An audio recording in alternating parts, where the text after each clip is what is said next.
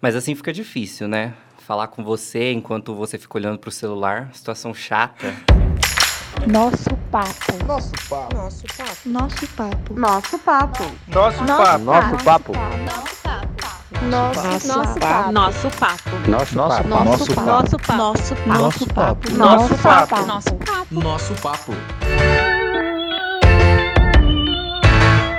Muito se fala é, que a tecnologia atrapalha na comunicação, porém é, a gente vai na contramão nesse programa de hoje.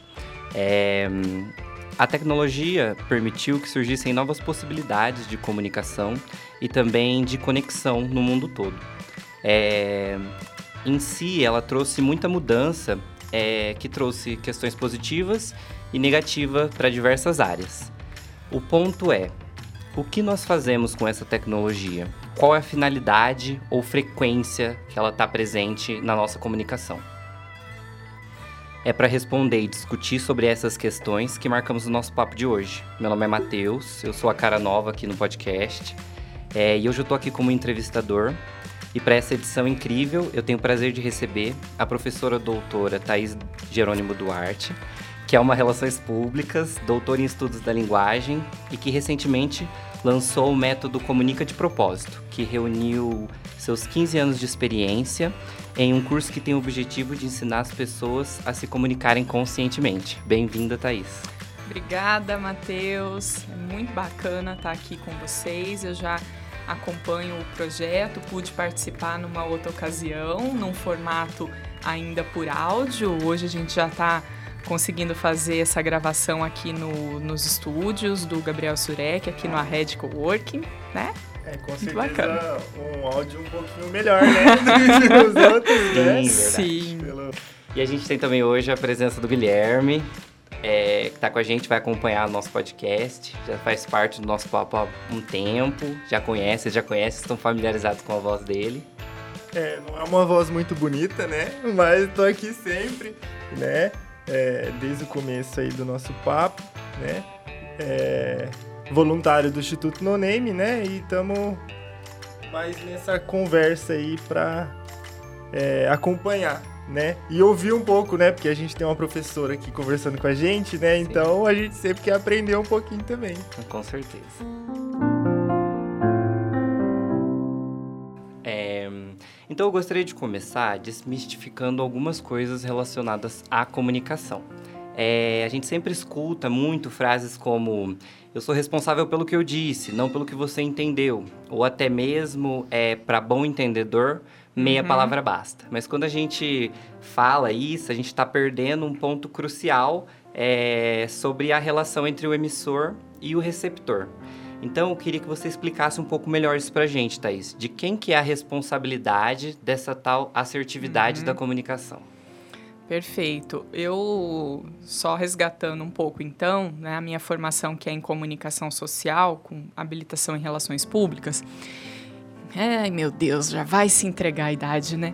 Em 2001, em 2001 eu tive a minha primeira aula de teoria da comunicação. E na ocasião, eu me lembro bem, né, a professora explicando o processo, uma questão mais de método, e naquela aula, mas naquela aula, para mim ficou muito claro o seguinte: o emissor é o cara. Então, assim, quem emite, quem fala, quem escreve, quem grava o vídeo, ele tem todo o poder de modular essa comunicação. Então, consequentemente, ele é o principal responsável. Por isso que frases como essa, né? Ah, eu sou responsável pelo que eu digo, não pelo que você entende. Para mim é uma das frases mais arrogantes, sabe? É, ela, ela é cheia de arrogância, ela é cheia de prepotência, ela é zero empatia. Então, quando eu, hum, quando eu defino a minha comunicação desse jeito, dizendo, olha, pronto, falei, entenda como quiser, tá? É, é eu estou comprovando o quanto que eu não tenho responsabilidade pelo que eu falo. O comunica de propósito ele é justamente o oposto disso tudo. Eu defendo que para que a gente tenha uma comunicação mais efetiva, a gente tem que começar sendo mais consciente pelo que a gente fala. Então comece se perguntando assim: quantas vezes nos últimos dias, nem precisa analisar muito tempo, quantas vezes nos últimos dias você se pegou falando alguma coisa mais ou menos assim, ai, ai, desculpa, fulano, não foi isso que eu quis dizer. Tá, mas quando que você conseguiu se atentar a isso? Talvez porque recebeu um feedback do outro, que o outro disse, ó, como assim? Não, não, não, não, não. Não, não, não foi isso que eu quis dizer. Certo, mas e se não tiver esse feedback? Se você é o responsávelzão pelo que você falou, e então o outro que entenda o que ele bem entender, simplesmente você pode jogar A e ele entender B. E ficar por isso mesmo. Muitas e muitas brigas, problemas, discussões acontecem justamente por conta disso. De eu não me certificar que o outro entendeu realmente o que eu gostaria. Então, para meio entendedor, meia palavra basta. Que bom! Então, imagina se eu der a palavra inteira. Sim. Não vai ser melhor ainda? Vai ser melhor ainda. Então, quando a gente vai se comunicar, e principalmente na, por outros veículos que não no olho no olho, Aqui nós estamos, os três, né? Nós estamos de frente um para o outro. Eu consigo ver vocês assentindo quando vocês concordam com o que eu falo. Eu consigo interpretar a comunicação não verbal pelo olhar de vocês, pela pela forma como vocês estão sentados, se estão mais à vontade, se estão mais tensos. Eu consigo ler tudo isso. Mas porque nós estamos ao vivo. Ah, como o Matheus apresentou no, logo no início, o digital ele trouxe muita facilidade para a comunicação e agilidade. Mas a gente vai ter que ser mais consciente ainda, porque na maioria das vezes eu não estou presencialmente com a pessoa. Ela vai ouvir o meu áudio, talvez horas depois de eu ter gravado esse áudio do WhatsApp. Ela vai ler a minha mensagem com a entonação que ela quiser. Talvez eu escrevi assim, eu já tô indo. E a pessoa lê assim, ah, eu já tô indo. Não sei. Cada um lê com a entonação que ele entender naquele momento. Então, por aí vai. Agora que a gente falou do, da responsabilidade do emissor, e quanto ao receptor da mensagem, qual que é o trabalho dele nesse, nessa comunicação, durante, enquanto ela acontece? Certo. Eu sempre gosto de partir da premissa de que a respons se eu estou falando, a responsabilidade principal é minha. Se eu tiver um receptor aberto, que seja empático também, que tenha consciência de comunicação, maravilha. Mas na maioria das vezes eu não posso contar com isso. Então eu prefiro atribuir essa responsabilidade a mim e fazer esse papel de ser a pessoa que vai checar, se houve entendimento, tá? Então, se eu consigo ter do outro lado uma pessoa que, ah, vou citar um exemplo mais comum. Eu sou casada e já tô com meu marido há quase 18 anos. Então, eu já entendo um pouco melhor a recepção dele a determinadas mensagens, mas ainda assim eu não posso ter a prepotência de achar que eu já sei o que ele vai dizer ou que eu já sei como ele vai reagir a alguma coisa. Senão não precisa nem comunicar, né? Preciso. Telepatia, né? Vive junto Pronto. só olhou, já sabe, mas é, tem muita diferença, né? No, na comunicação visual, ou, né, que você sente com uma Sim, pessoa e outra. E foi perfeito você ter dito isso, pelo seguinte, acreditamos que as pessoas evoluem, não é? Então, se eu continuar me comunicando com o meu marido, que eu conheci quando eu tinha 20 anos, da mesma forma que eu me comunico hoje, eu vou estar tá pensando que nem ele evoluiu e nem eu também. Então, uhum. se eu faço, e quantos casais fazem isso? Dá, lê a revirada de olho do outro, lê, interpreta e sai. Uhum. E vai embora com essa interpretação. E talvez o outro estava lendo uma mensagem no WhatsApp e nem revirou o olho para você, revirou o olho para outra coisa. Não, e você, você falou, não né? Sabe. A questão do relacionamento. Às vezes está bastante tempo e acha que se comunica muito bem, né? Só no olhar tal, né? Mas é, as pessoas mudam também, mudam, né? Mudam. As pessoas mudam. mudam e daí no começo, né? Às vezes, em determinado momento, tá uma sintonia muito boa e né, uma fração uhum. de segundo tudo mudou, a pessoa tá, né, em, em, outra, em outra sintonia, né? Esse é um, um vício de comunicação muito comum até, com pessoas que a gente convive bastante. Você interrompeu o outro dizendo isso. Ah, já até sei o que você vai falar. né? Aí dá não aquela risadinha. Falar, não né? precisa, amor. Eu já sei o que você vai falar. Sabe nada. Nem a gente, ó. Nós estamos numa comunicação síncrona aqui. Nós, né? Nós três. Vocês falam, eu respondo, tudo ao vivo, tudo como manda, né, a boa comunicação para melhorar o feedback. Eu não tenho certeza do que eu vou falar daqui no próximo minuto. Porque talvez uma deixa, como você fez agora, me faz lembrar de uma outra coisa. Então, o próprio emissor, ele vai criando o processo de comunicação ele é muito ativo. Então, ele vai sendo criado no momento, no ato comunicativo. Então, como é que eu posso, de novo, ter a pretensão, a arrogância de dizer que eu já sei o que o outro vai falar? Aí, algumas mães, às vezes, falam isso para mim: ah, mas é porque você não convive. Eu tenho filho adolescente, eu discuto aquilo todo dia, eu já sei o que, que a pessoa vai falar. É? Será? Será? será? E será que realmente você tem ouvido Uhum. Né? No, enfim, tem, tem uma série de questionamentos que quando a gente vai avaliar o quanto que eu estou realmente sendo consciente no que eu falo, a gente começa a perceber que enquanto emissores a gente erra muito. E na realidade você culpa o outro. O outro não, o outro não te entendeu bem, o outro não interpretou bem o que você quis dizer, uhum. tá? Mas a reflexão que eu trago é sempre essa. Será que se você não assumir essa responsabilidade e tentar se comunicar de forma diferente, você não vai facilitar a vida do outro? Uhum. A resposta é sim, gente. Não, não tem como dizer o contrário. Né? Não, é uma palavra que você falou que me chamou muita atenção, a questão da empatia, né? A empatia, uhum. se você né, for um receptor zero empatia, uhum. né, você sempre vai ouvir qualquer, qualquer coisa de uma forma agressiva ou de uma, né? Exato. Exato. É, a gente trabalha muito no Comunica de Propósito a questão da empatia, tanto na saga da escutatória, que é o começo do, do processo. Né? Por que escutatória? Vou, vou, só falar rapidamente sobre esse termo, porque né, é, escutatória é um termo que foi cunhado pelo Rubem Alves, que ele dizia o seguinte, né? Eu sempre vejo enunciados cursos de oratória, nunca vi escutatória. Todo mundo quer aprender a falar, ninguém quer aprender a ouvir. E a escutatória, ela é um, um, um termo que vem disso, escutar e a oratória viria depois. Então eu primeiro preciso ouvir o outro para depois poder emitir a minha opinião. E isso evitaria muito esses juízos de valor que a gente vê o tempo todo. E o quanto que a gente vê isso em a, a internet ela é um palco, né? Ela, ela chega a ser uma arena para juízos de valor. Tem muita gente que entra em determinados posts sem nem ler o contexto, mas só para poder comentar e dar a opinião dele sobre aquilo que, via de regra, é contrário a algum outro e você quer defender muito esse ponto de vista, né? Normalmente é um julgamento, né? É um julgamento, não é uma observação. Disse, então a gente entende, é, eu só gosto sempre de esclarecer esse conceito da empatia, que ele tem tudo a ver com escutatória, com o saber ouvir e o ouvir sem julgar não, não vamos não vamos pensar naquele conceito de empatia que é o mais difundido, que é o ah, me colocar no lugar do outro. Eu acho esse conceito muito romântico e fisicamente impossível, Sim. tá? Então eu não, eu não consigo, eu, não, eu acabei de te conhecer. Uhum.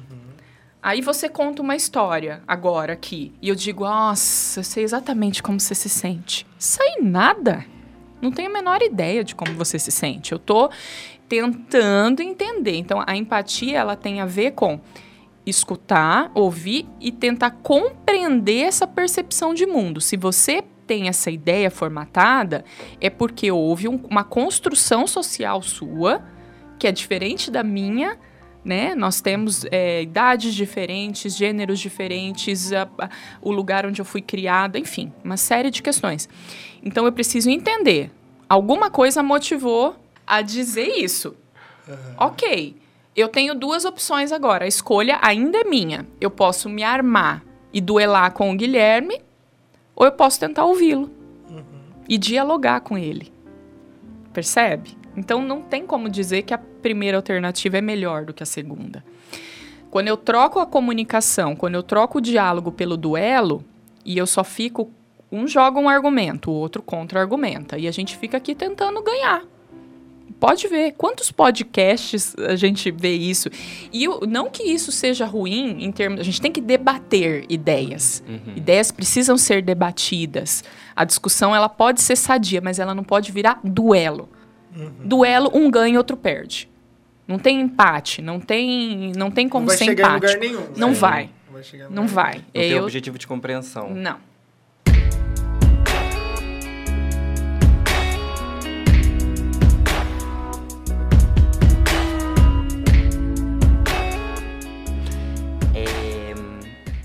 Essa comunicação interpessoal, né, ela é é uma habilidade que é necessária, porque o ser humano é um ser social, mas é um- algo que é natural. A gente aprende que aprende a se comunicar e conforme Uhum. o tempo a gente vai fazendo isso de forma automática, né? Exato. E hum, eu gostaria de saber é, se quando a gente fala sobre conversas pela internet, Uhum, essa comunicação ela ainda pode ser considerada uma comunicação interpessoal. uhum. E também quais são as habilidades que as pessoas precisam para se comunicar através da internet. Tá, e ser mais assertivo, né? Isso. Utilizando esse, esse veículo.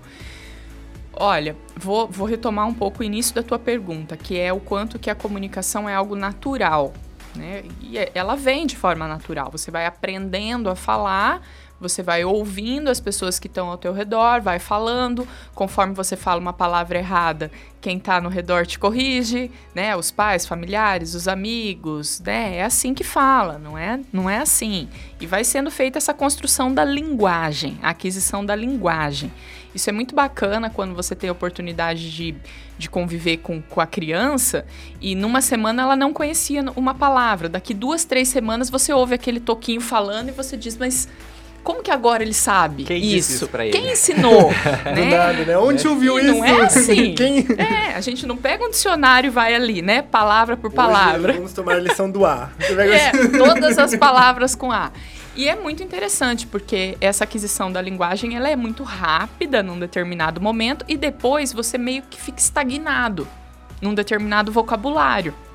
Quando, quando a gente chega à idade adulta, se você não lê mais, se você não, não se desenvolve mais nesse sentido, o teu vocabulário fica estagnado. Então você tem ali um limite de palavras para poder se comunicar. Ok. Isso quando você está em idade escolar, a comunicação escrita é desenvolvida assim também. Você faz a redação, o professor vai lá e diz: olha, isso aqui está incoerente. Quantas vezes quem já fez Enem sabe muito bem disso, né? Ah, quantas redações no Enem são zeradas por incoerência? Falta de coerência. a pessoa sabe até conversar, dialogar sobre o assunto, mas na hora Na de... hora de escrever, não sai. E aí, Guilherme, tem uma dica que eu sempre dou nos cursos de oratório. Se você não é capaz de articular esse discurso de forma escrita, dificilmente você vai fazê-lo de forma oral. Tá? Vai ser ruim a tua oratória. Aí os alunos não gostam, porque eles falam assim: não, eu já sei o que que eu vou falar. Sabe? Aí vai repetir um monte de vezes a mesma palavra, vai colocar um monte de vício, não vai saber fazer o encerramento, vai terminar a apresentação fala, falando: era isso, viu, gente? tá? É isso que acontece. Então, se você não, não tem essa habilidade de trabalhar na comunicação escrita, o discurso oral, ele, ele combina muito. Mas quando a gente transporta tudo isso para a internet, o que, que acontece? Houve uma nova alfabetização na internet. Por quê? Porque a gente escreve diferente lá. E isso a gente já estuda desde 2005, mais ou menos, a gente começou a estudar isso. Como que as pessoas passaram a escrever na internet. Vocês sabem do que eu tô falando, são as abreviaturas, o VC, o PQ, o, né? Isso tudo foi indo e foi socialmente aceito. Todo mundo, na hora que lê ali, não fica questionando, falando que você é analfabeto, que você não sabe escrever. Então, houve essa mudança no formato da comunicação escrita para eu poder me comunicar ali na internet. Isso antes dos emojis. Não existia, né? Então é, a gente escrevia as mensagens de SMS.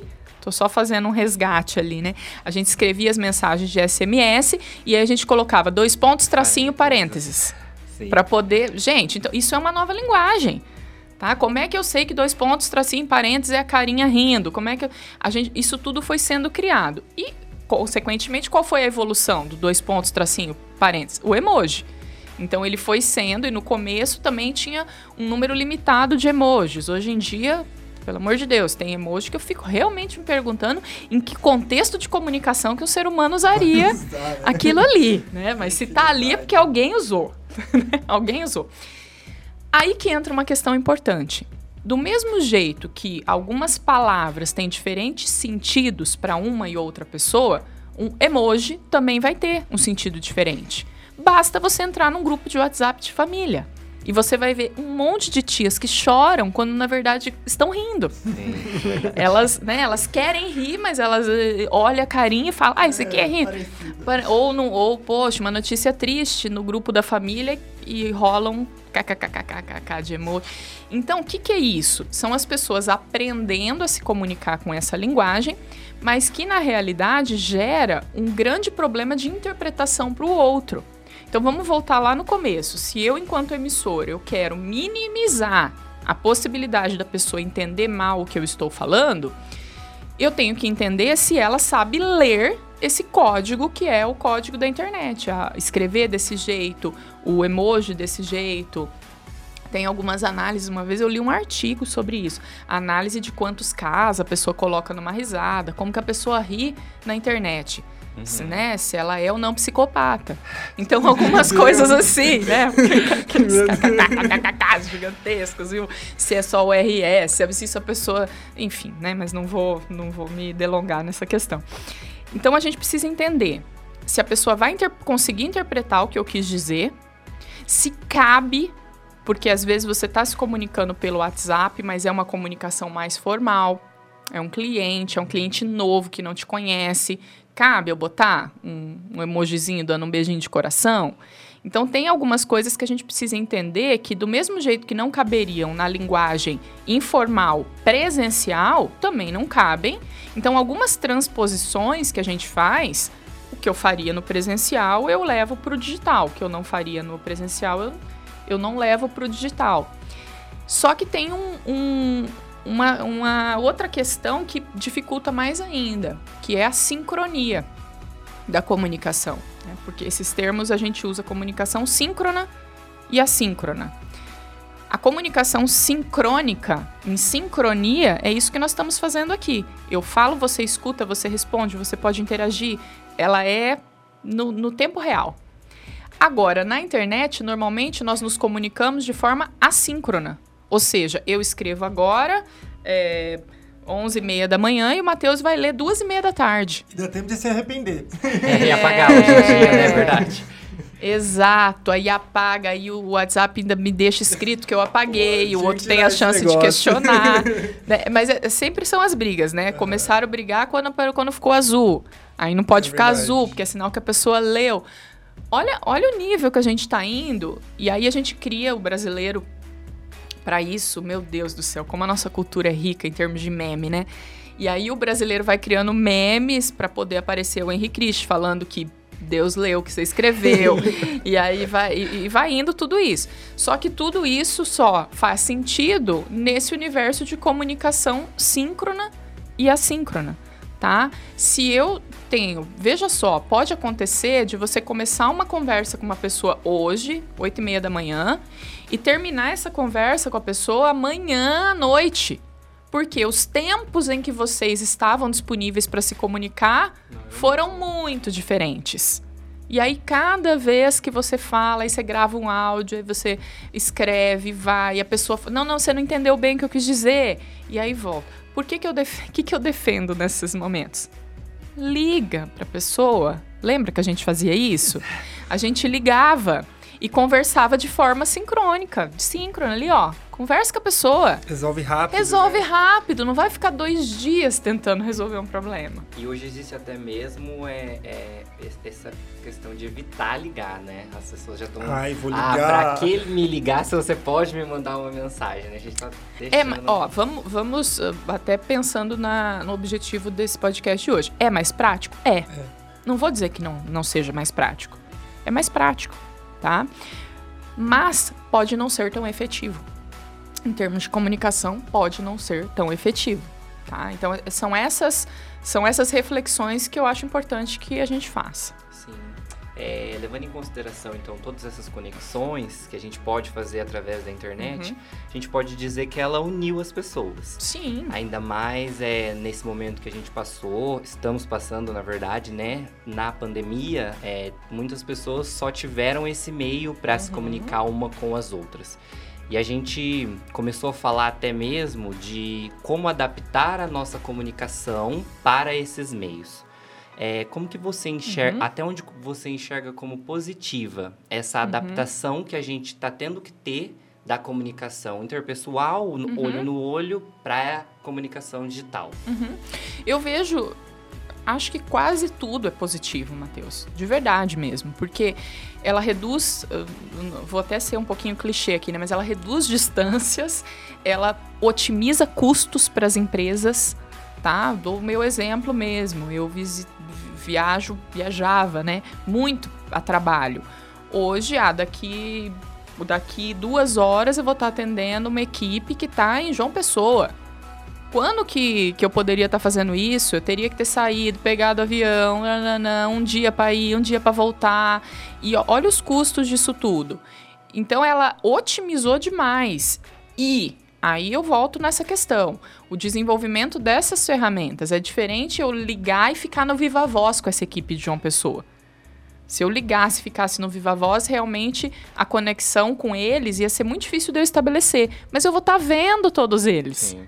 Então, a tecnologia que nós estamos utilizando no digital, ela promove esse, esse olho no olho. Ela promove essa face a face. Ah, mas às vezes a conexão cai, a internet fica instável. Ué, às vezes a pessoa está conversando com você e se distrai, Tá E pense em outra coisa, né? não é? Sai para atender um telefone, sai para ir no banheiro. Então, eu não vejo isso como problema. Eu vejo sim como positivo. O que nós precisamos fazer é estabelecer algumas regras, novamente. Então, não é porque eu estou numa reunião online que eu vou ficar respondendo a pessoa no WhatsApp, no telefone do lado. Sim. Seria o equivalente de eu estar conversando com alguém ao vivo e respondendo do celular ao lado. Então, eu preciso entender que aquele momento é um momento de comunicação ao vivo, presencial. A gente só não está no mesmo ambiente físico, por- né? Mas a gente está dividindo, a gente está compartilhando o mesmo canal, a gente está se comunicando ao vivo. Então, realmente não vejo dificuldades nisso, desde que sejam estabelecidas regras. Se você não teria tempo no presencial para falar com aquela pessoa, então também não tenha o tempo do digital. Não marque uma conversa ah, pelo Zoom, pelo Google Meet, pelo Microsoft Teams e tantos que, que, que desenvolveram agora. Ai, olha, eu não vou poder usar a câmera porque tá com problema, tá? E aí deixa a câmera desligada, a pessoa fica falando sozinha e você fazendo outra coisa. Isso é que, não, que a gente não pode deixar acontecer. Ou eu estou. A comunicação efetiva ela é baseada na presença. Na presença. Seja do ouvir, seja do ver, do, do, do interagir. Então, se naquele momento não dá, não dá. É não. Não é agora. É isso que a gente precisa cuidar.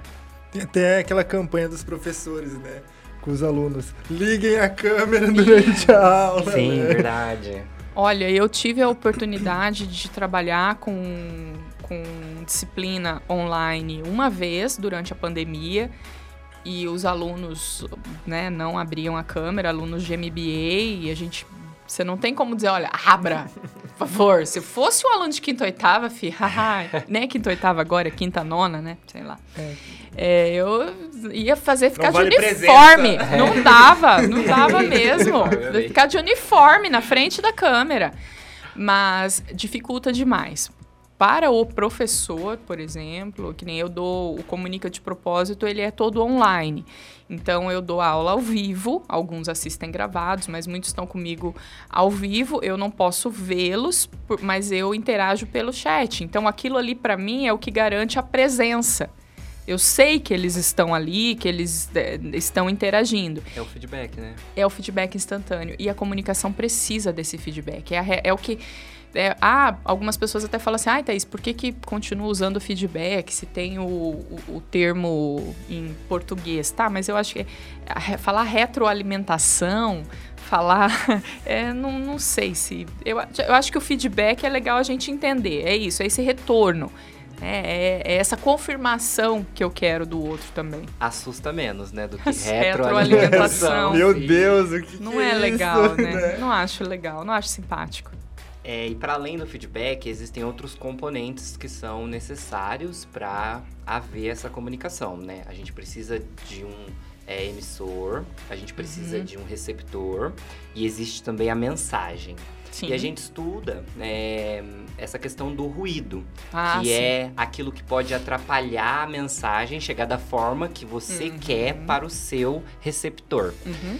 É, com a tecnologia, o que passou a ser esse ruído, né? É, quais são os ruídos que a Certo. comunicação, através da tecnologia, trouxeram? Tá, é, isso é bem interessante mesmo, porque volto lá, né, para minha aula da, da teoria da comunicação, que é o processo. O processo de comunicação ele acontece dessa forma que você citou mesmo. né? Alguém emite uma mensagem por um determinado canal e essa mensagem chega para outra pessoa. Quando essa mensagem é recebida, espera-se que haja esse feedback, né? uma resposta, um retorno Sim. e o processo volta, continua e nós alternamos o turno de fala o tempo todo. É o que nós estamos fazendo aqui. Toda comunicação tem ruído. Toda comunicação tem ruído. Por mais que o emissor se esforce, seja responsável, pense bem antes de falar, toda comunicação vai ter ruído. Alguns deles a gente trata como ruídos físicos, tá? Que são aqueles ruídos assim: ah, cortou a ligação. É um ruído físico. Você estava falando, o outro estava ouvindo, mas cortou a ligação. Falhou o vídeo. Fal- falhou o vídeo, a conexão da internet tá, tá oscilando. Isso é ruído. Isso é ruído de comunicação porque o emissor continua. E ele não sabe em que momento que você parou de ouvir. Em que momento que você. Aí você tem que voltar, tá? Caso não esteja acontecendo em tempo real, a pessoa que perdeu, perdeu. Então, ok. Então o ruído ele faz isso. Ele, o ruído físico ele é, é, um, é um barulho que. Ah, alguém começou uma obra aqui perto. Aí o. Tá? Então são aqueles ruídos que o cortador de grama do vizinho, a obra, eh, enfim, ruído, tá? Ruído físico. Barulho ou ah, uma queda de sinal. Só que de boa, esse pra mim é o mais tranquilo de trabalhar, porque esse a gente resolve com silêncio, com isolamento acústico, tecnologia e vai indo. O problema é quando a gente tem ruídos que são relacionados à semântica, a sentido, a significado. Esse é o mais complicado, porque é aquilo que eu citei no início. Quando uma pessoa não não entende o que você diz, seja porque é um idioma que ela não compreende, ou nós usamos muitos estrangeirismos enquanto a gente está falando. Será que a pessoa realmente tem o significado? A gente acabou de citar o exemplo do feedback. Sim. Ah, a gente vai usando feedback aqui como se fosse uma palavra que todo mundo conhece e sabe o significado. Será?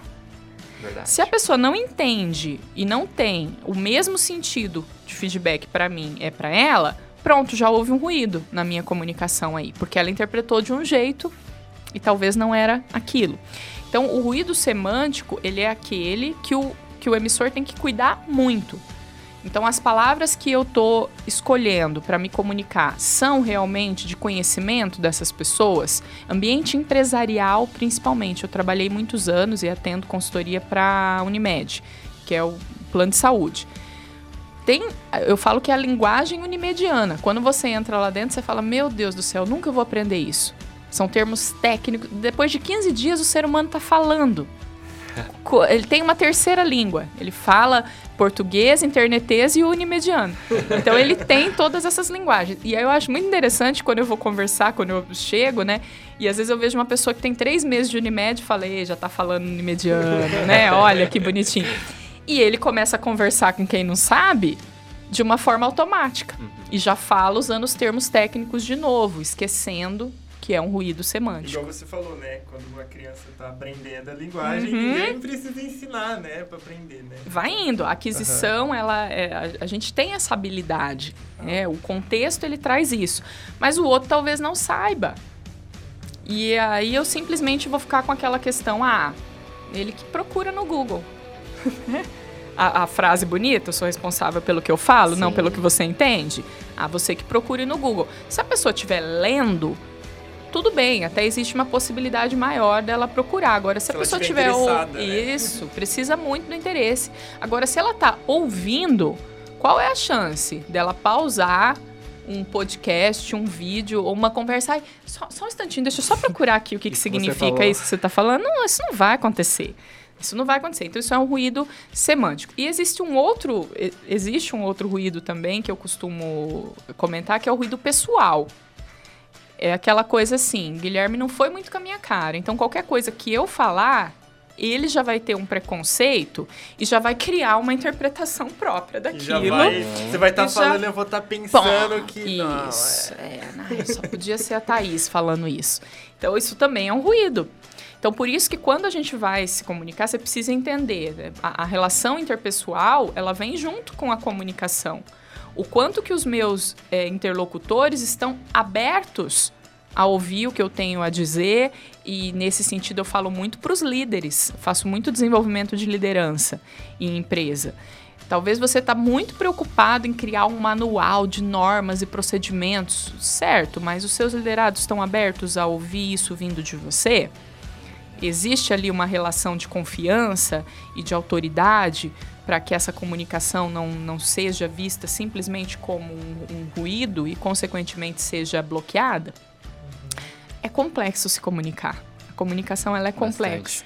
Quando você quer fazer de uma forma consciente, ela é complexa, ela tem muitos, muitos vieses. Mas vamos pensar especificamente nessa questão da internet, como que eu posso fazer para minimizar ruídos? Então, o primeiro deles é questão técnica. Minimizar ruídos físicos. Então, garantir que a pessoa esteja tendo um, um áudio bom, um vídeo está chegando legal, você está conseguindo entregar em termos de tecnologia, a mensagem está sendo entregue. Certo, uma vez que ela foi entregue é, sem barreiras, sem, sem barreiras ou ruídos físicos, e a semântica, e o significado? Será que tudo que eu escrevi, ou que eu falei, ou que eu desenhei com emojis realmente tem sentido e é o mesmo sentido? A gente compartilha sentidos entre mim e o outro? Esse ruído semântico seria a interpretação da outra pessoa, a capacidade de interpretação, dado uhum. o conhecimento dela. O conhecimento de mundo. Como que você falou. O, o conhecimento técnico. O, um, um paraíso para analisar isso são os congressos acadêmicos eu ficava horrorizada com algumas coisas, porque quando você vai apresentar em seminários, simpósios e tal, parece que o, o, tudo bem, eu sou da área de comunicação, então talvez eu esteja mais atenta a isso. Mas eu já participei de alguns congressos de outras áreas onde as pessoas estavam falando em língua portuguesa e eu não tinha a menor ideia do que estava acontecendo ali. Talvez eu... aquela questão da. É de, da pessoa estar tá falando só para só... quem. pro convertido, né? É, pois é, Pregando mas... pro convertido. Pois né? é. E esquece de repente das pessoas que estão em volta. Esquece totalmente, que... totalmente. E aí eu fico me perguntando isso. A, a intenção da academia não é justamente disseminar o conhecimento? Então eu acho que todo professor, né, se alguns estiverem nos ouvindo, por favor, não, não, não entre na síndrome da doutorite sabe? Você não se basta só porque você fez um doutorado. Você vai ser um bom profissional e uma boa pessoa quando você conseguir traduzir tudo que você escreve. Não escreva só para você. Isso daí não, não vai te levar a lugar nenhum. Porque quem vai ler, como você disse, quem vai ler são os mesmos que já sabem, que já têm acesso a esse conhecimento. Então, se você está ascendendo na, na trajetória acadêmica, tenha sempre essa preocupação, reduz o ruído semântico escreva. Ai, mas alguns pensam isso. Ah, quanto mais difícil eu me faço entender, mais inteligente parece que eu sou. Não, mais arrogante parece que você é. é na, na minha humilde lado. opinião. Tá? Não, e que você está querendo comunicar vai, vai vai muito. Vai, não vai longe, né? Não vai, não vai, vai se perder. Vai se perder. Vai se perder, vai ficar impresso lá na biblioteca da faculdade. Para talvez daqui a alguns anos, quando alguém estiver fazendo uma pesquisa igual a sua, vai buscar como referência. Mantenha a informação é, dentre as pessoas que têm o mesmo nível mesmo intelectual, nível. né? É, não, não precisa. Não, não, não, precisando ensinar. Né? Porque para a pessoa te compreender, Exato, e aqui isso, e aqui eu tô falando especificamente para professores, porque eu entendo que se você tá, né, ah, eu vou fazer um mestrado, um doutorado, um pós-doc, pô, você é professor, cara. Você é pesquisador, você é professor, então a, a tarefa principal do professor é a disseminação de conhecimento. E para fazer isso, você tem que traduzir, você tem que ser acessível, não pode ser né? arrogante, simplificar.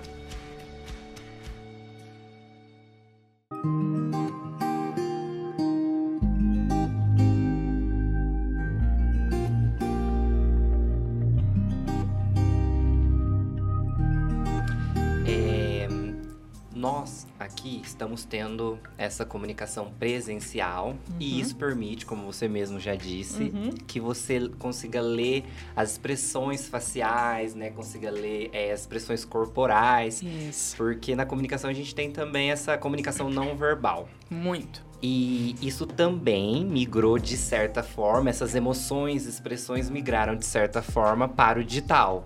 É, surgiram os emojis, os emoticons, Uhum, né? E uhum. as figurinhas. Sim. É, então a gente precisa interpretar emoções ou é, demonstrar emoções dessa forma. Mas isso exige uma habilidade para Uhum. quem utiliza, né, Uhum. essas, essas redes. E, e também para as pessoas que utilizam, em sua maioria, as redes e tem que lidar com esses emojis, Uhum. é, fica. Elas precisam desenvolver essa habilidade. Como você vê isso? Eu separaria em dois momentos, tá? É, a comunicação não verbal mesmo, que é aquela linguagem do corpo fala. Quando eu estiver tendo uma interação na internet que é com câmera, eu consigo demonstrar isso também. É, a gente percebe que a maioria das pessoas acabam enquadrando só no rosto, né? O culto do selfie. E o rosto, claro, a, a- a grande maioria das emoções eu vou ler por ali. Eu vou ler nos olhos, eu vou ler principalmente nos olhos, né? No, no, no rosto. Mas o corpo em si, então se eu conseguir, uma, numa chamada de vídeo que seja, ver pelo menos a gesticulação das mãos da pessoa e de ombros, eu consigo já fazer uma leitura bem mais interessante dela. E quando eu falo eu, não tô dizendo eu, Thaís, tá? Qualquer pessoa. A gente lê de forma inconsciente, a gente está lendo o outro. Quando eu estudo a linguagem não verbal, eu vou ler melhor ainda. Não é diferente de eu. Ah, se eu estudei mais e eu tenho um vocabulário linguístico em termos de palavras maior, se eu estudei mais a leitura não verbal, eu vou ter uma, um, um vocabulário, uma leitura melhor, tá? Ah, então isso é bem interessante, aliás. É muito interessante. É, na- nas, nas séries, né, costuma É, ter, nossa, exato. cara do CSI, ele faz análise É. e tal. Então, pelo que você tá falando, Isso é não- real, não, tá? precisa fazer um curso específico para você pelo menos ter um- uma mínima leitura É, durante uma comunicação. Mínima não precisa do curso, mas se você quer entender melhor. Mais a fundo. É, eu sempre, eu sempre acabo indicando o, o Vitor do Metaforando. Eu gosto muito do trabalho dele. Ele tem uma leitura técnica muito, muito legal. Só que ah, tem que tomar cuidado só para não ficar bitolado, tá, gente? Porque nenhuma, nenhuma leitura do não verbal deve ser feita de forma isolada, assim, totalmente fora de contexto, senão fica bem mais difícil. Mas vamos pensar então que você não está se mostrando para o outro e você quer se autorrepresentar por meio de uma figurinha. Ou de um emoji, de um emoticon. É, é isso que a gente faz, Uhum. tá? Eu também faço, muito. Matheus conversa muito comigo no WhatsApp. Eu tenho lá as minhas, eu tenho de cachorro, é, né? Os cachorros que me representam, as crianças que me representam. A gente tem, você vai fazendo o seu banco. Você não faz isso? Você adiciona os favoritos e fala, nossa, essa é a minha cara. né? Essa é a Ou minha guarda, cara. esse aqui um dia eu vou usar. Isso. Essa aí vai jogar no grupo, no meio da É. Tanto que já existe a figurinha do procurando uma figurinha pra isso. Não tenho nem né? figurinha Ou pra não, isso. nem tenho figurinha pra isso. Ou- Eu, eu falo, né, que o brasileiro é incrível. Então, a gente vai tentando fazer isso. Tem um ponto positivo bom, porque de certa forma você está expressando ali pro, pro outro, você ajuda o outro a interpretar o que, que você sentiu, a sua emoção naquele momento, a figurinha ela exprime melhor é, emoção naquele momento, ao invés de você escrever, né? Uh, beijo no ombro, escrever. Não, você manda alguém fazendo assim. É, pronto. Então, ela Mais exprime. rápido, né? É, ela tem essa capacidade. Mas, de novo, a- as dicas são relacionadas a, primeiro, equilíbrio. Ah, eu, sou- eu sou capaz de manter uma conversa de WhatsApp inteira só por figurinha. Beleza, eu também sou. Com quem? Quando? tá? Depende. Sobre qual então, assunto, né? sobre qual assunto. Então, o, o equilíbrio, entender se o teu receptor, se a pessoa que você está conversando é, também está aberta a isso. Eu gosto de dar as seguintes dicas. Se alguém começou a conversar comigo por áudio, então vamos imaginar, primeira vez a pessoa começou a conversar comigo e me mandou por áudio. Isso já me manda um sinal. O sinal é: essa pessoa gosta de falar por áudio. É um sinal. A não ser que ela diga, ó, oh, eu tô gravando esse áudio, eu estou gravando esse áudio pra dizer que não dá mais. É, eu tô gravando esse áudio porque eu tô dirigindo. Pronto, já, já, já ruim, né? Porque eu não deveria estar tá gravando é. áudio, mas eu tô gravando esse áudio porque eu não posso escrever agora. Então, opa, ela me deu um outro sinal. Se ela tivesse a opção de escrever, ela preferia, preferia escrever. Então, eu não gosto muito de ficar gravando muitos áudios pelo WhatsApp. Eu até brinco que passou de um minuto é podcast. Uhum. Tem que ter até um minuto o, o, o, áudio no WhatsApp. Ah, então eu gravo oito de um minuto e te mando oito na sequência. Eu prefiro escrever, mas é uma característica minha, da Thaís. Eu costumo, se a pessoa me mandou áudio, eu tento daí responder por áudio. Se ela me mandou escrevendo, eu não mando um áudio para ela, eu escrevo também. Se é uma pessoa que costuma usar positivo, o, a piscada, ok, eu também. Isso é espelhamento. Você começa a entender que aquela pessoa tem uma abertura para determinado tipo de comunicação e se faz sentido para ela, pronto, ela já me explicou isso. Ela já me disse que faz sentido para ela. Aí eu comecei a conversar com um cliente novo quinta-feira. Novo, eu nunca tinha visto, não, nunca vi ele na vida. É um cliente que, que é de internet e tal. Ele só tá escrevendo, eu só tô escrevendo. Uhum. Não rolou nenhuma mãozinha junta, nenhum soquinho, nenhum positivo, nem Não, por quê? Ele só tá escrevendo, eu só tô escrevendo. Eu tô espelhando o dele. Talvez conforme a nossa relação vai evoluindo e eu vou entendendo melhor, vou criando um nível de intimidade. Uhum. Não é assim na vida real também? Sim, é, tem. Certo. Tem que Você ser não, adaptar, é, né? Exato. Então, não, não dificultem as coisas. Do mesmo jeito que a gente faz no presencial, você vai adaptando no digital. Você não chega numa primeira vez numa pessoa que você nunca viu e já manda um monte de gíria, já dá uns, uns pedala na pessoa. Você não faz isso. Ou pelo menos não deveria. Não deveria, né? É. A gente vai sentindo a, a relação, não é? Tem até uma entrevista do, do Mário Cortella que ele fala assim que, segundo ele, as pessoas estão perdendo a habilidade, né, de uhum. se comunicar, tá? A gente aos poucos tá de certa forma voltando, né, lá o, uhum. no período da época das cavernas lá se comunicando através dos Gestos, hieroglifos, é, uhum. é. Assim, você acha que você enxerga isso como uma coisa que acontece hoje, que as pessoas estão perdendo essa habilidade de se Enxergo. comunicar?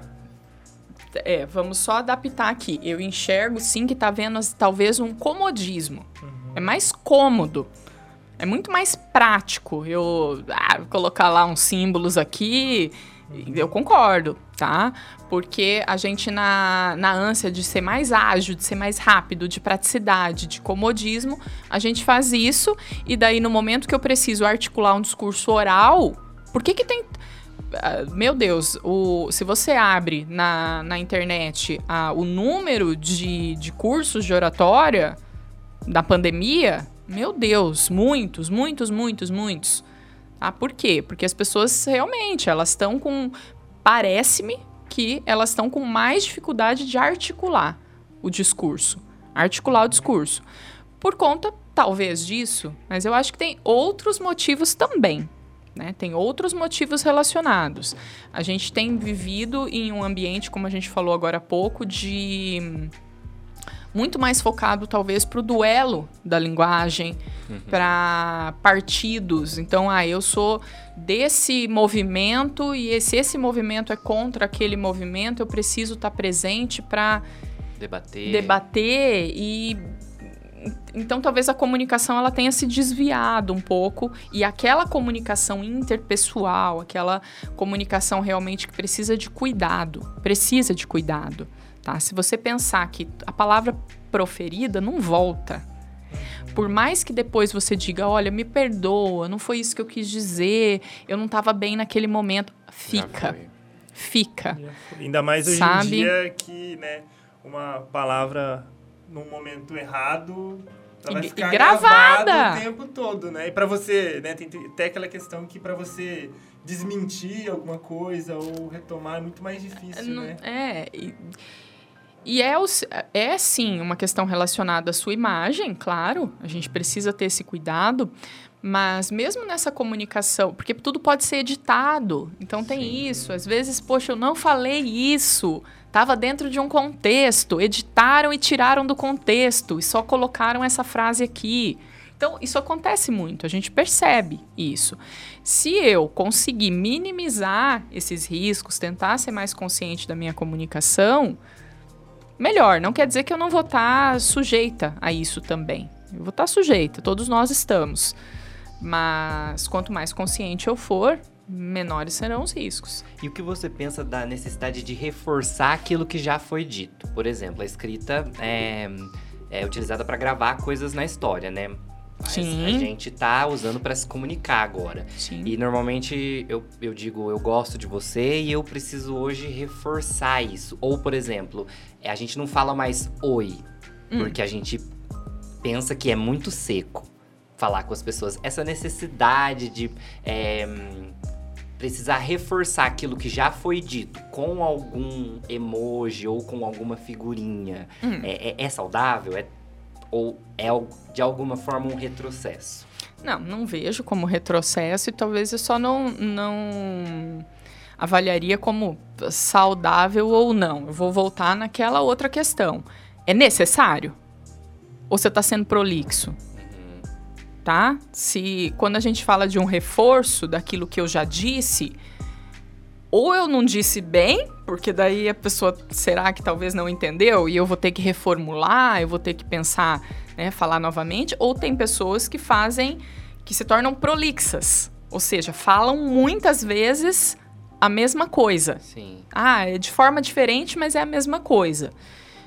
Se for isso, é ruim, tá? Se for nesse sentido do reforço, de eu não conseguir expressar a minha ideia de uma forma assertiva, ou seja, objetiva, educada, honesta, se eu não conseguir expressar de uma forma assertiva da primeira vez, eu preciso reforçar tentando de outras formas. Aí talvez eu fique prolixo. Mas, por exemplo, assim, né? Hoje é muito comum a pessoa, ela conta uma piada lá e ela, assim, se ela não colocar um, um emoji lá do, da, do, do emoji rindo lá, não é uma piada. Isso é uma coisa séria. É, Sim. É, né, manda um tiro. Então, mas talvez, um Guilherme. Então, mas talvez, Guilherme, essa piada era uma ironia, né? Um sarcasmozinho. Então a pessoa coloca esse, esse emoji só para dar aquela minimizada, tá? Tem que, tem, tem que pensar. Vício, né? A gente tem um vício, né? No, no final de toda frase, de toda, toda, toda coisa que ela quer colocar, ela tem que colocar um kkk, tem que colocar um emoji, porque senão... Vai que vício, o outro, né? vai que o outro interpreta errado. É. Vai que o outro... Certo, eu acredito que se eu estou fazendo ali um reforço de interpretação para facilitar a interpretação do outro, é válido. O cuidado que eu acho importante nós termos é isso. Será que eu não estou sendo meio ácido na minha uhum. comunicação? É, quando eu falo dessa acidez, eu estou me referindo muito ao, aos passivo-agressivos. Eu quero dizer uma coisa, mas dizer do jeito que eu queria vai ser chato, vai ser rude. Então eu falo de um jeito meio maquiado, com um pouquinho de ironia, uma pitadinha de sarcasmo, um outro tercinho de ambiguidade e boto uma carinha Olha que não, delícia. Tava bravo, Exato. Tava, não, não, imagina. Exato, eu não falei isso no Comunica de Propósito? eu? Não, imagina, você entendeu mal. Eu usei errado aqui, o dedo deslizou. Não era isso que eu queria. É isso que acontece, Guilherme. Exatamente isso que acontece. Eu, eu mando a mensagem de uma forma que a ambiguidade ela tem essa característica. Eu mando a mensagem de uma forma que eu dou opções de entendimento. Aí volta aquele lance. Ah, para bom entendedor, meia palavra basta. Ele vai entender. Ele vai entender. Será? Não, deixa eu colocar isso aqui. Pra quê? Por que não ser assertivo de uma vez, uhum. caramba? Mas você acredita que, por exemplo, o, o uso desses emojis para reforçar é uma, vamos dizer assim, uma evolução na comunicação? Ou ele é um retrocesso, vamos dizer assim? Ao... Então, não, não, eu não avaliaria por esse viés eu acho que se você pensar que lá, quando eu comecei a, a faculdade, quando eu comecei a faculdade, nós tínhamos já internet, mas nós usávamos de outra forma. Então, a gente muda, né? Se eu pensar nessa forma, é uma evolução. Por quê? Porque as pessoas mudam, a, o formato de comunicação muda, os canais mudam. Tá? E, consequentemente, a, a, as mensagens também, a forma como a gente vai se comunicar, a, a, linguística explica muito isso. A gente foi, foi evoluindo. Vou citar um exemplo que é bem clássico, assim vai, vai dar para entender bem. Ah, por que que vossa mercê se foi para vós me ser, você, vice, uhum. o.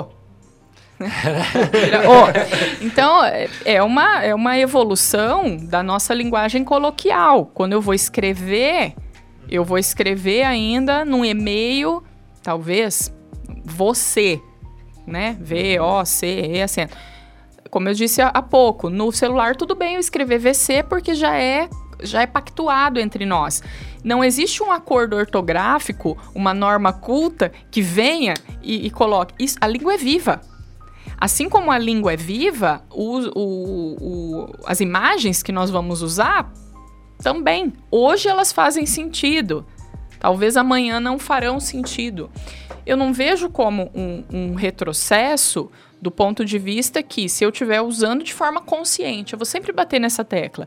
Desde que tenha consciência na comunicação, eu não vejo como retrocesso. Agora, se eu passo a usar isso como uma fuga da realidade, como um artifício para falar o dito pelo não dito, ou porque eu estou com preguiça de escrever, aí não, não tem como eu defender.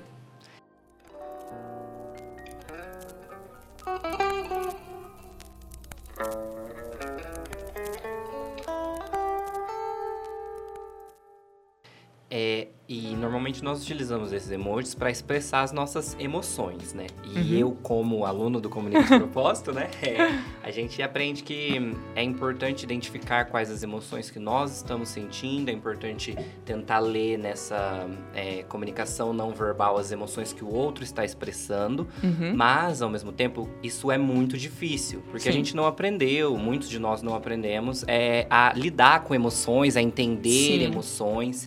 E essa conversa é, feita através da tecnologia, pela internet, ela dá acaba sendo uma não uma barreira, mas ela acaba minimizando uhum. essa questão de sentir todas essas emoções, lidar com as emoções do outro também. Uhum. E é, por exemplo, no, com a questão de namoro, tá. apps de namoro. Normalmente você começa a conversar com a pessoa por um app de namoro. É, e... não faço a menor ideia. Ai, como eu queria ter pegado essa fase, gente. Deve ser muito divertido. É, porque quebra o gelo, né? Você não tem todo aquele. Ai, aquele frio no estômago, de estar tá conversando com a pessoa pela primeira vez, estar tá conhecendo ela. Nesses uhum. casos, nessas situações, você acha que veio como uma aliada, então, a tecnologia? Olha, é, dif é, é difícil responder essa pergunta, mas peraí, eu vou, vou por partes, tá? Vou começar por essa questão que a gente tem discutido no Comunica de Propósito, que é a alfabetização emocional. Por que, que é tão importante falar de emoções quando eu estou falando de comunicação? Não dá para desvincular uma coisa da outra. Às vezes eu tenho, eu opto por me comunicar de uma forma mais agressiva, porque na verdade eu estava com uma necessidade naquele momento de me sentir mais confiante. E, o, e a forma que eu achei foi sendo aquela história da melhor defesa é o ataque, como eu estava tensa, eu estava insegura, essas eram as emoções que eu estava sentindo, eu estava precisando de confiança e no momento eu não achei nenhum suporte ali, então eu optei por por Meu ser perfil. mais agressivo. né? Por ser mais é agressivo. Difícil. Então, é, quando eu começo a ter mais consciência disso, eu, eu começo a pensar diferente. Opa, Dá para eu trabalhar diferente isso, tá? Então por isso que a gente trabalha tanto essa questão das emoções. Trazer isso para o universo, vamos, vamos seguir no teu exemplo, da comunicação interpessoal, principalmente quando eu estou falando de uma questão de romance, tá? Você está conhecendo uma pessoa, ali é o momento que as máscaras estão todas ativas, né? Porque eu quero ser perfeito. Exato, é né? Eu quero ser perfeito, eu quero mostrar tudo, os filtros todos possíveis que eu possa usar, eu vou ser mais leve na comunicação. Até o tom de voz muda se você estiver falando, gravando. Mas às vezes vocês só conversam escrevendo. Quando tem que falar, trava já. A pessoa ficava duas, três horas, ficava uma madrugada conversando com o outro pelo aplicativo e na hora que, que, a, que se conhece não tem assunto. O silêncio reina. Eu queria muito estudar isso, para entender o porquê que isso acontece, tá? Mas porque eu vim de uma geração, eu sou geração X, eu tenho muita predominância de geração X, que a gente se conhecia. Pronto, né? A gente se olhava, trocava olhares e só tinha telefone fixo, Guilherme. Olha a situação. Aí né? E tinha que correr para atender ainda, antes. Antes da mãe. Antes da mãe, exato. então você é, montava você montava Ficava ali. ali preparando no telefone. Então, a forma como nós, eu digo ali, né, o pessoal que hoje está com 30, 40, 50, 60 anos, a gente faz uma leitura de comunicação não verbal e de approach, de rapport, que é esse momento de primeiro contato, muito diferente de vocês da galera que tem 25 anos menos, ou 20 a menos, então, é, mais ainda. Agora, o quanto que isso pode vir a ser um aliado, sem dúvida. Porque você tem um monte de opções tecnológicas para poder. Olha, olha só, né? Como que é um, um, Meu Deus, é um paradoxo mesmo. Você tem uma série de, de aparelhos e opções tecnológicas. Eu não vou falar evitar, mas por que não fazer o face a face? Sim. Se você quer se relacionar com a pessoa. Sim. Se fosse qualquer outra relação, tudo bem, não precisa. Mas especificamente nesse caso, qual é o objetivo final? Não é ficar junto? Sim. Então, sei, só para reflexão, tá? Ah, fica aí. Então, porque, né? Porque se for um cliente, se for uma relação profissional, tudo bem. Muitas pessoas eu já atendi sem nunca tê-las conhecido pessoalmente. Sem crise. Agora, se eu quero romance, bem, aí eu quero ficar junto, né? Quero estar tá ali é. junto. Aglomerando. Forma, é, de, de, certa forma, é, o, o objetivo, como você falou, o objetivo é esse, né? Então, no primeiro contato, talvez pelo nervosismo da pessoa, você vai também conhecer mais rápido a pessoa. Né? Exato. Né? Era rápido assim. a pessoa. você vai ter ali o contato com a pessoa e daí você vai sentir ali se tem uma química, se não tem. Não perdia Porque tanto por WhatsApp, tempo. Pode Nossa, vocês perdem diferente. muito tempo. é, é, também aquela questão que eu vi no Comunica, hum. é sobre se, se demonstrar vulnerável, né? Então, ah, acredito que tem muito esse, bem lembrado. Né, essa a vulnerabilidade. Poxa, vou me demonstrar vulnerável, vou mostrar que eu tô nervoso, como é difícil isso de é. frente com o outro. Pois é, né? Mas somos humanos. Se você tá justamente com um outro ali, que é alguém que você quer junto com você, por que não se mostrar de uma vez? Aí é, realmente são reflexões mais filosóficas do que de comunicação aqui. Tá, mas eu, eu acho que nós, antes da tecnologia, nós éramos muito mais práticos uhum. em termos de relacionamento. Sim. Muito mais prático. Você já viu essa pessoa. Enfim, a gente era bem mais prático. é, e essa questão da vulnerabilidade, de interpretar o outro, para além de a gente é, interpretar e entender todas essas emoções, é, como a gente já comentou aqui, que a comunicação se torna algo automático conforme o tempo, é, e a comunicação assertiva, ela hum. traz principalmente o fato de você precisar ter um objetivo antes de falar, uhum. né? É porque eu queria saber por que é importante você ter um objetivo muito claro antes de você se comunicar. Uhum. Tá.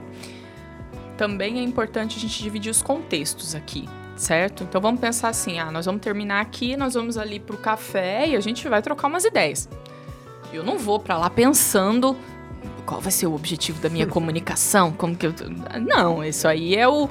Quando a gente fala que existe um, um automático na comunicação, ela, e ela tem que ter essa agilidade. Então, uhum. tudo bem, no teu dia a dia, você não vai ficar estruturando a tua fala em termos de começo, meio e fim.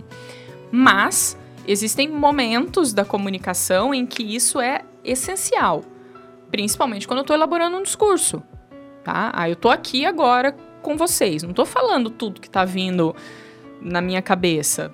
pode perceber, você termina a tua pergunta, pelo menos, tá, articulei, entendi o que ele quer saber, tá, qual é a minha opinião sobre isso, o que, que eu tenho de conhecimento sobre, o que, que é melhor eu falar antes. O pensamento é até quatro vezes mais rápido do que a linguagem.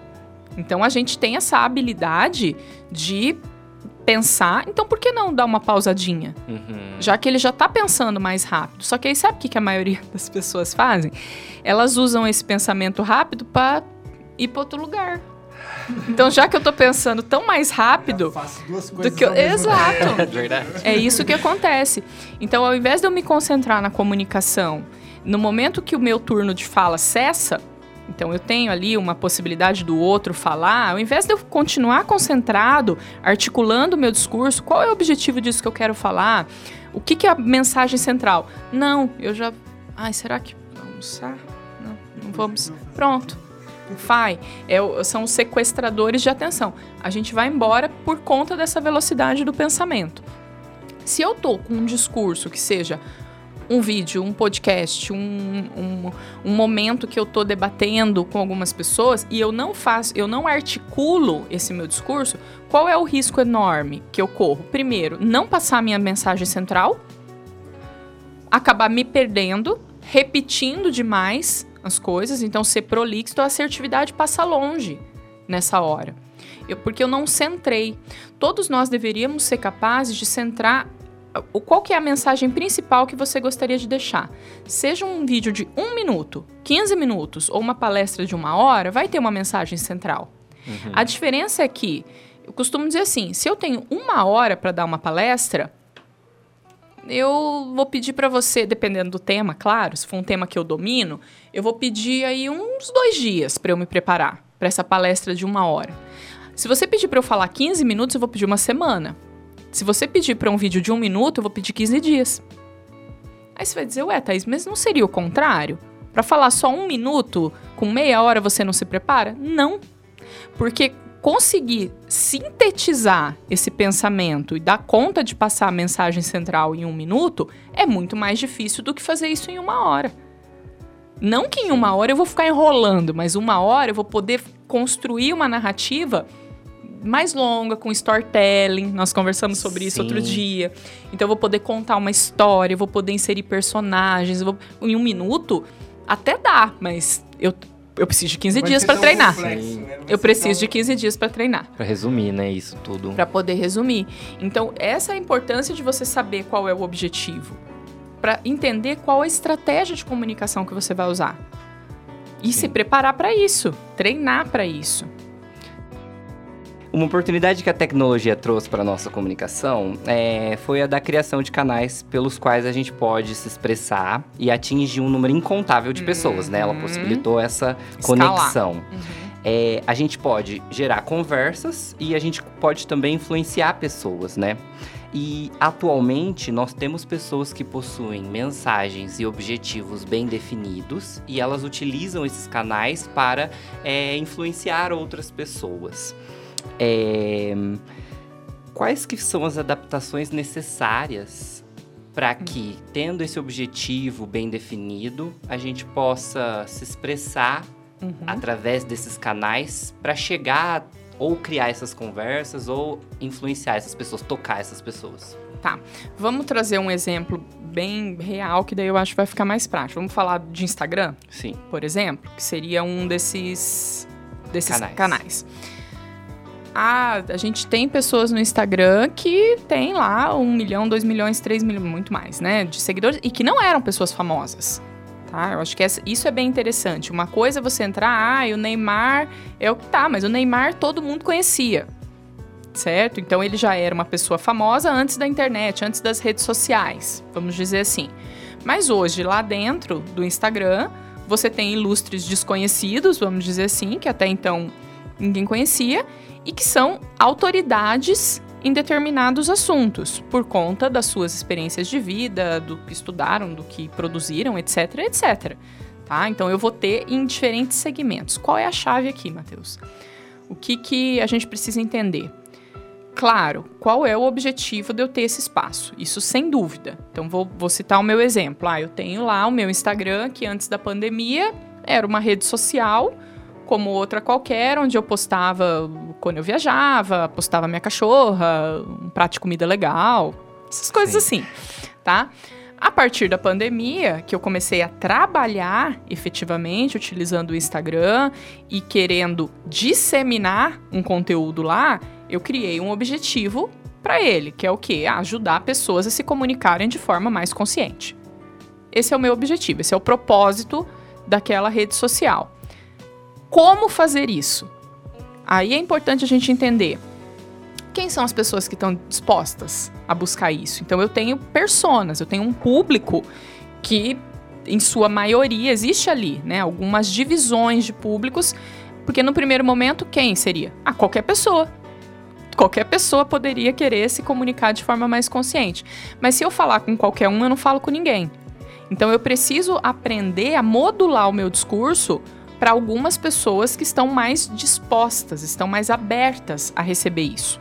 A partir daí, o que, que eu vou criando? Uma linha editorial, uma pauta de conteúdo para poder entregar minha mensagem central. Então a gente cria né, as postagens, os posts, os vídeos que a gente grava, tudo isso parte daquele primeiro objetivo central, no meu caso, ajudar pessoas a se comunicarem de forma mais consciente. Tá, como? Nesse momento, ah, por meio do Instagram e por meio do YouTube. Então é uma plataforma que vai ter vídeos, que vai ter enquetes, que vai ter postagens, é o post carrossel, é, o, é uma série de opções que você tem ali. Nisso tudo entra tipografia, fonte da letra, cor, imagem, tudo isso comunica. Qualquer coisa que eu colocar ali comunica. Ainda mais que chama comunica de propósito, eu, eu falo muito isso. Que é de propósito mesmo, é de forma consciente, consciente. Ah, por que, que você usa a cor tal nesse momento? Porque é uma cor fria. Então tem um significado. Se a pessoa entende psicologia da cor, ela vai entender de cara. Se ela não entende, pelo menos eu vou entregar isso semioticamente para ela. Então existe todo um planejamento de conteúdo que você precisa fazer para atingir essa mensagem. Algumas pessoas fazem isso de uma forma extremamente uh, eu não vou dizer que eu não vou dizer que seja sem planejamento, porque eu realmente acho que existe algum planejamento. Mas tem gente que faz isso de forma muito natural, uhum. tá? E consegue ser autoridade sem ter aí um, um, uma pauta de conteúdo, um planejamento e tal. Ah, em que assuntos? Não sei, exemplo, uma confeiteira. Ah. Uma confeiteira que domina aquela técnica e faz isso há 30 anos e agora a filha dela resolveu colocar ela na internet. Ela fala com propriedade. Né? Exato. Né? Por quê? Porque aquilo que ela sempre fez, ela já sabe qual é a mensagem central dela. Eu não preciso sentar e escrever isso, ela já sabe o que ela quer dizer. Agora, quando a gente começa um projeto novo, ah, eu quero aqui é, falar da No Name, né? E vocês têm aqui o nosso slogan. Nossa missão é fazer o bem. É isso, né? Uhum. Nossa missão é fazer o bem. Ok, como? Sim. Como? Por quais ferramentas? A tecnologia pode ajudar? Pode. Exemplo é o que nós estamos vivenciando hoje aqui. Talvez a gente, se não fosse por esse pelo podcast, a gente poderia bater esse papo ali no auditório com 20 pessoas. Aqui dá para escalar. A Sim. quantas pessoas a gente vai chegar? Não sei. Essa que é a mágica da internet. Uma vez que você tem um conteúdo que seja interessante, que as pessoas estejam dispostas a consumi-lo, é escalável. E entender, ter um objetivo de comunicação, em, da comunicação em si, é, é importante para a gente transmitir isso pelas redes sociais? Eu não diria nem que é importante, é essencial. Essencial. Porque senão você não como que você vai mensurar depois? Se você atingiu ou não, se você nem tinha um objetivo inicial traçado. A meta estava aberta. Aberta, vamos dar brava. Então, é, precisa muito ter isso. Tá? E sempre, de novo, mesmo que seja um vídeo curto, esse aqui vai ter um objetivo específico. Não se apegue a métricas, aquelas questões, isso tenho estudado bastante nos últimos meses, né? Os indicadores de ego das redes sociais. Que são indicadores mesmo, já, mas tá, fulano tem tantos seguidores, tem tantas curtidas, tantos comentários, quantos. Tá, é importante? É importante, porque são esses números que vão garantir que a sua mensagem chegue a mais pessoas. Então, sim, não estou dizendo que não seja importante. Mas se você está disposto a entregar e tem um objetivo claro, eu tinha traçado uma meta inicial pro, pro Comunica de propósito. Eu queria ter 50 alunos. Eu tenho 100 alunos na primeira turma. Então, ótimo, dobrei a. Sim, consegui, a consegui Tava- dobrar. Tava aberta, né? Então, É, dobrou a meta que tava mas definida. por que, que eu coloquei isso? Ah, Muitas pessoas falam pra mim, não, Thais, mas vamos vender teu conteúdo, dá pra ir pra mil, dois mil. Eu falei, não quero. Por quê? Porque eu quero ouvir os meus alunos nesse Uhum. momento.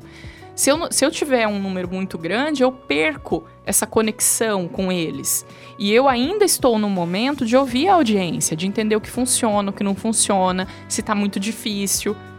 Porque esse conteúdo é um conteúdo que eu trabalho há mais de 20 anos. Então já virou a minha linguagem, ah, aquele exemplo que eu citei da linguagem unimediana. Tem termos que eu falo aqui que para mim são muito conhecidos, porque estão comigo há 20 anos, mas e para pessoa, será que eu estou conseguindo traduzir? Será que eu estou me fazendo entender? Eu preciso desse olhar do A outro. gente tem, sempre tá testando isso na gente? Precisa. E você só consegue testar isso pedindo feedback pro outro. E o feedback, Guilherme, não é aquela coisa assim, entendeu? Isso não é feedback, pedir feedback. Porque se você pergunta pra alguém, entendeu? Eu tô aqui na frente de vocês dois. Falo, Entenderam? O que, que vocês vão fazer? Vocês vão fazer assim, ó. né? Fica chato. Vocês vão fazer assim. Aham. Não é assim. Quando você realmente quer um feedback, você precisa perguntar, Guilherme, o que, que você entendeu, cara? Isso aí que eu falei. Daí, se, se- eu entendi, ok, né? É se a pessoa né? é, a pessoa tem que ter a capacidade, de, se ela não conseguiu entender, ela vai dizer isso, ah, eu não, ah, eu entendi, mas eu não sei falar. Não, então já vai te mostrar que isso para professor é muito importante. O professor quando ele tem esse feedback do aluno, ah, entendi, mas não sei falar, não entendeu. Então vamos falar de novo, vamos traduzir de uma outra maneira, tá? E fazendo perguntas ou estar disposto a ouvir. Perfeito. Sim. É, podemos dizer então que a tecnologia interfere diretamente na forma como nós comunicamos com o outro. É, seja através da criação de novas possibilidades ou meios para interagirmos, é, no suporte, interpretação da linguagem também. para você, Thaís, o que, que define saudável no uso da tecnologia dentro da comunicação? Mateus, como quase tudo na vida, equilíbrio. Se você come mais do que você gasta, você engorda. Se você gasta mais do que você ganha, você se ferra. Equilíbrio.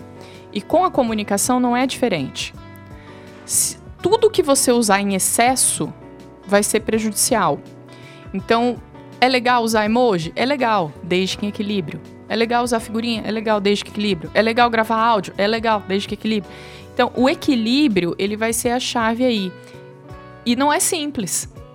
Porque talvez o que é equilibrado para mim não seja para você. Aí volta naquela necessidade de eu interagir com o outro para entender se aquele formato de comunicação faz sentido para a pessoa. Tá? Mas e tá o tempo todo testando isso. Eu tenho algu- algum, eu tenho dois clientes, acho muito interessante isso. Eu tenho dois clientes que só ligam. É ligação. E eu, Thaís, eu realmente, eu sou uma pessoa que eu não curto muito telefone, de forma geral, tá? Eu prefiro como eu prefiro isso aqui, ó. Eu consigo se a pessoa eu falo assim, posso passar aí? Eu sou dessas de sentar porque eu acho que em três minutos eu resolvo. Em três Porque minutos de uma- conversa. mais de uma forma de comunicação, né? É, mas eu entendo que eu não posso fazer isso. Eu preciso me adaptar, preciso eh, utilizar outros formatos. Então, o que eu tento fazer e tento para as pessoas que estão em volta de mim também é buscar esse equilíbrio. A gente está conseguindo usar de uma maneira saudável e até pensando na, na nossa própria saúde mental. O quanto que eu tô inserida ali dentro, Sim. o quanto que eu tô eu tenho no, no meu, no meu celular os controles de tempo que eu passo em cada rede social. No, no- E alguns dias eu fico um pouco assustada. Assusta. Eu também me Assusta. assusto. Eu me assusto. É complicado também porque é, Assusta. tem que é, diferenciar o que está sendo utilizado dentro da rede social como trabalho, já que é uma ferramenta de É. trabalho sua, que está É. sendo usado como diversão, como passatempo. Exato. Se uma parte é trabalho, uma parte é passatempo, mas é o, tipo, a maioria do seu dia, né? Daí fica complicado também, a gente perde um pouco desse contato olho no olho com as pessoas ao nosso redor. E eu coloquei, eu coloquei um limitador de 4 horas para uso do WhatsApp. 4 horas por dia. É meio período, gente. É bastante. É coisa. muito tempo. E o WhatsApp, quase que sempre é trabalho. Quase que sempre. Né? Vamos, vamos pensar assim. Eu não, não participo de tantos grupos tal, então quase que sempre é trabalho. Quando bate esse indicador e o celular me pede se eu quero mais tempo ou se eu. Eu me preocupo bastante, porque eu penso isso. Quatro horas do meu dia eu fiquei respondendo mensagem. Ah, eu diminuí o tempo que eu respondia e-mails, realmente. De- de- é, reduziu. Porque o WhatsApp substituiu um pouco o e-mail, em alguns casos. Então eu tento fazer essa, esse equilíbrio de novo. Será que eu estaria uma hora respondendo e-mails e três horas ali? Mas você precisa ter essa consciência também. Como que você está usando esses canais? Como o Matheus disse, é difícil ter maturidade para a hora que você está no Instagram trabalhando não deslizar para o entretenimento. Me perco horrores. Você, entra pra você entra com um objetivo no Instagram e de repente você tá vendo story. É por isso que chama navegação. É, A internet ela faz isso. Ela, ela é construída para a gente navegar.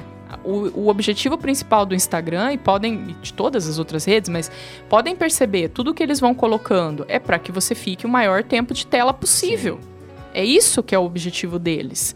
Então eu preciso pensar nisso. Será que realmente está ao encontro dos meus objetivos ou eu estou deixando de ter um tempo de de valor, de comunicação, vamos centrar na, no pilar central da nossa conversa. Se eu estou deixando de ter momentos de comunicação olho no olho que eu poderia ter e estou trocando isso pelo WhatsApp. E isso acontece quando eu estou conversando com meu marido dentro de casa pelo WhatsApp. Uhum. E a gente se pega fazendo isso. É, é- é importante prestar atenção nisso daí. Enfim, várias reflexões.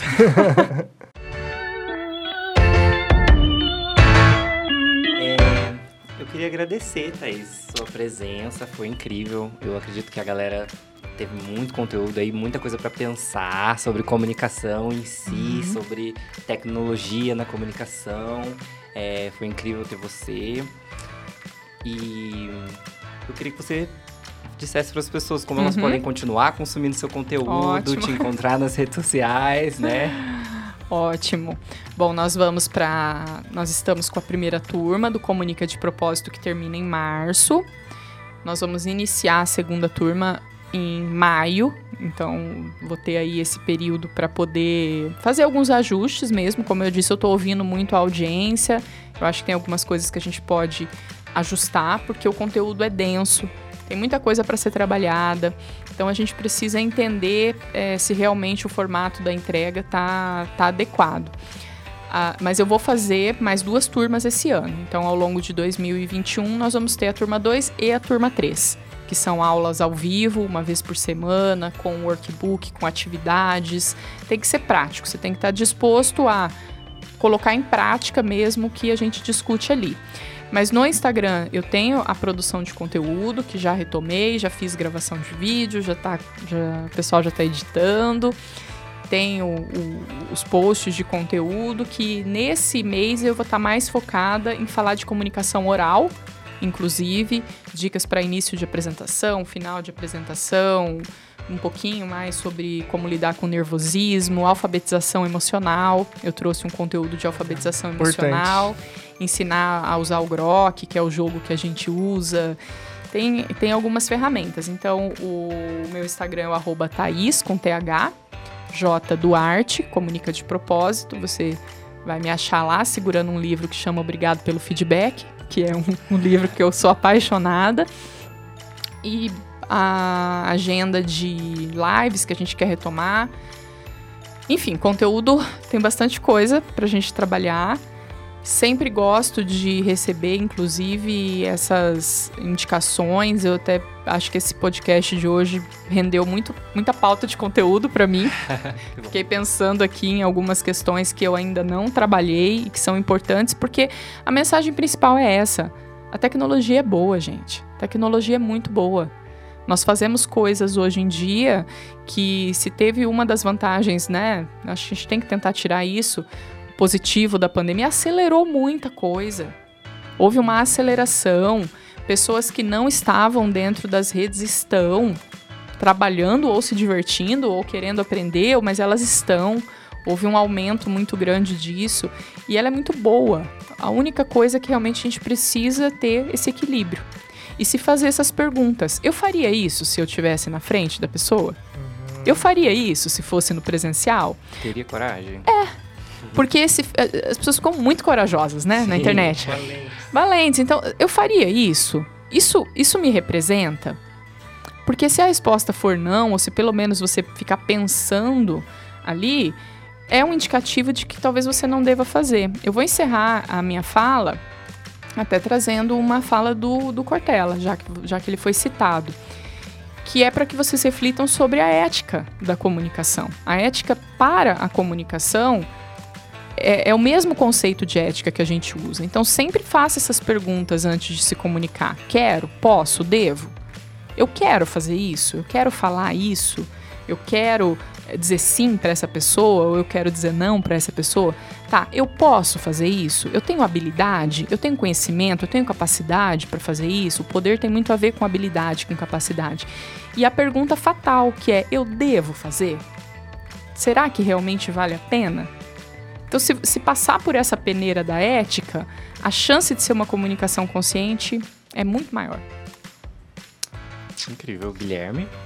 Bom, é, não, eu vou aproveitar esse momento. é, se você tiver alguma, algum livro, algum filme tendo a ver com o tema ou não, para você indicar pro pessoal que tá ouvindo a nossa conversa, Tá. né?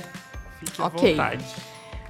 Olha, eu vou indicar um livro que tem, tem, tem a ver com propósito, certo? Que eu acho que é um livro que eu, eu sempre falo que todo mundo deveria ler, que é o livro do Simon Sinek, que comece pelo porquê. Essa é uma leitura que eu indico muito, né? Tem os dois, comece pelo porquê e encontre o seu porquê.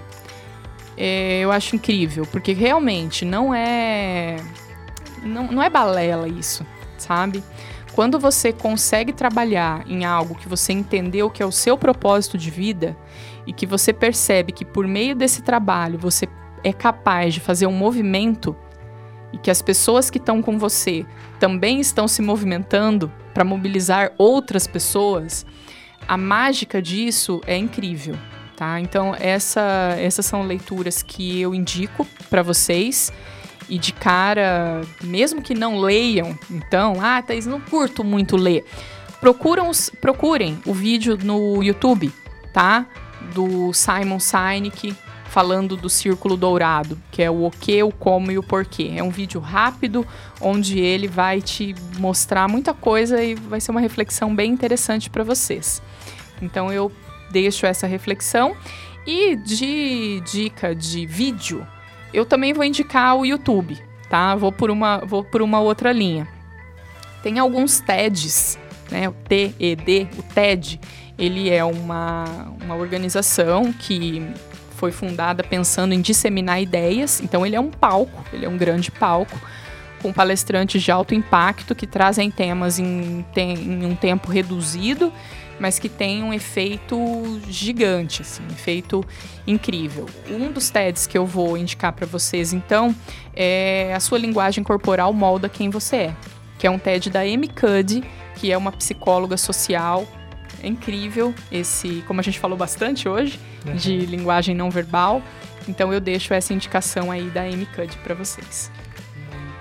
Legal. Incrível. É, para quem tá escutando a gente, é, dá um feedback nos comentários quando é, esse podcast sair nas redes sociais da ONG No Name, arroba ONG No Name. É, conta pra gente o que vocês acharam. É, tem como também enviar novos é, assuntos pra gente Isso, tratar nas legal. próximas edições. É, a gente conta bastante com esse feedback, né? Exato, exato. Feedback. Faz isso. O que eu aprendi sendo xingado na internet. Que bacana. Eu achei muito legal. E ele fala muito sobre. Ele fala muito sobre a questão da educação, que as pessoas, né, é, tem que aprender a lidar como, né, se comunicar na internet, né? Que fala bem Uhum. sobre a questão que você estava falando, que as pessoas ficam valentes na internet, Uhum. né? E por ser um ambiente que você não tá cara a cara com a pessoa, né? Uhum. As pessoas ficam valentes e acabam falando que nunca, em hipótese nenhuma, falaria cara a cara com as outras pessoas. Legal, gostei, fiquei Muito curiosa. Legal, muito legal. De um jornalista muito bacana, do Leonardo Sakamoto. Obrigada pelo convite, Matheus, Guilherme. Foi muito bacana ter esse nosso papo com vocês sobre comunicação. É, se você gostou do nosso papo, né, você encontra a gente como o Matheus falou, né, no, nas redes sociais, todas as redes sociais, Facebook, Instagram, YouTube, é, todos com o mesmo nome, né? E se você quiser fazer alguma doação para o Instituto, seja para o nosso papo ou para algum dos outros vários projetos que a gente tem, né? O Amor que Alimenta, o Amparo, né? Que atende pessoas em situação de vulnera- vulnerabilidade social aqui em Apucarana, né?